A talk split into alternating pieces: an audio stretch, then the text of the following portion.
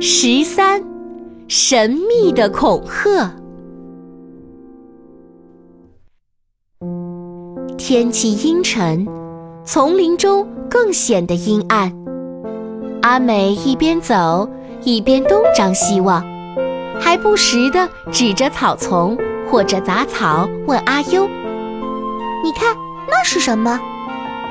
阿优只好停住脚步，顺着阿美的手指方向望去。的确，那边的草丛在动。阿优仔细分辨了一会儿，说：“那是风吹的。”可是这边的草丛不动呢。阿美指着身边的草丛说：“阿优，看看，脚旁的草丛的确没动，这是怎么回事呢？难道丛林里有的地方有风，有的地方没风吗？”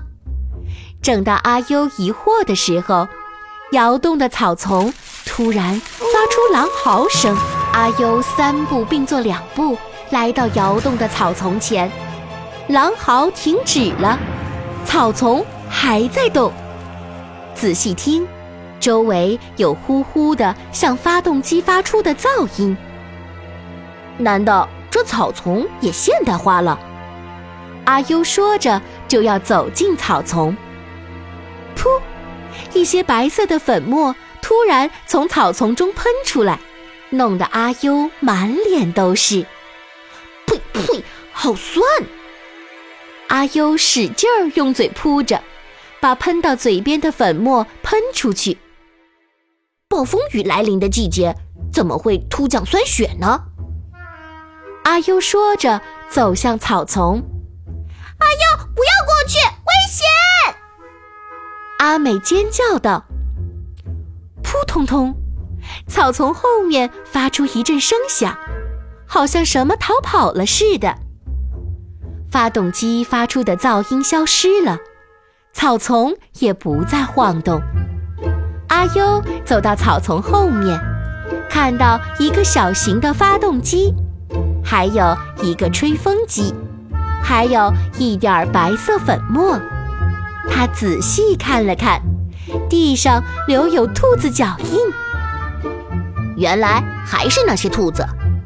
阿优对同伴们说：“继续赶路。”根本没有狼，于是大家继续朝山岗外走去。他们已经在下坡。嗖，一个细长的东西擦着阿优的耳朵飞了过去。那个细长的东西“哐当”一声掉到地上。阿优低头一看，是一支用树枝做的剑。谁干的？阿优。朝周围扫视着，山岗上很寂静，树们和草们都一动不动，整个山岗连一点风都没有。有本事出来单挑好了！男人婆挥舞着拳头向周围示威。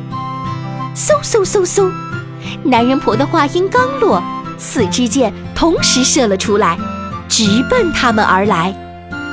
阿优一偏头躲过剑，男人婆则机灵的一把抓住剑，他气呼呼的一把将剑折断，竟想用暗箭伤害我这个武林高手。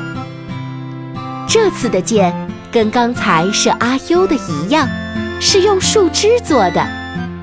看着这样粗糙的剑，阿优判断不会是什么高手，于是。他一拉背带，大声对周围说：“有什么事，朝我来。”周围一片寂静。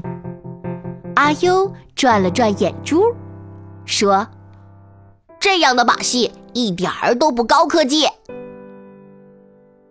我说这一招不属于高科技，看他们都认同了。附近传来跳跳说话的声音。阿优的耳朵马上警惕地分辨声音的来源。